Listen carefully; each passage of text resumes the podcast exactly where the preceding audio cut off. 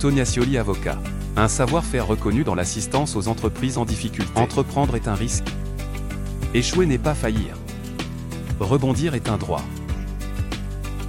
Tonia Scioli, avocat, podcast.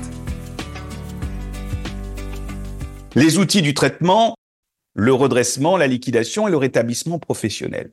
Mais il y a un succès d'année, une sorte de redressement judiciaire édulcoré qui a été mis en œuvre par le législateur pour traiter des difficultés liées à la sortie de la crise sanitaire et notamment restructurer les PGE, c'est la procédure de traitement de sortie de crise. Et cette procédure de traitement de sortie de crise, elle avait une durée de vie limitée, elle était destinée aux PME, il ne fallait pas être dans une situation difficile en termes de trésorerie notamment. Pourquoi?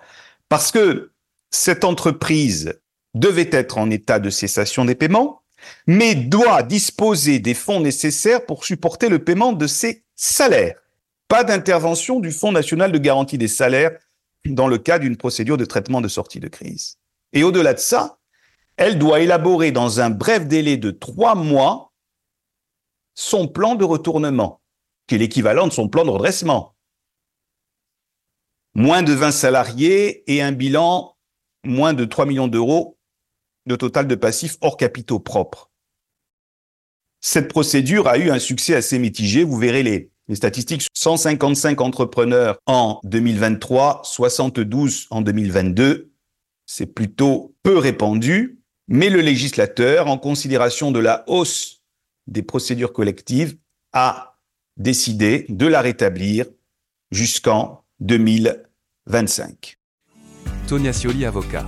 Un savoir-faire reconnu dans l'assistance aux entreprises en difficulté. Entreprendre est un risque. Échouer n'est pas faillir. Rebondir est un droit. Tonia Scioli, avocat, podcast.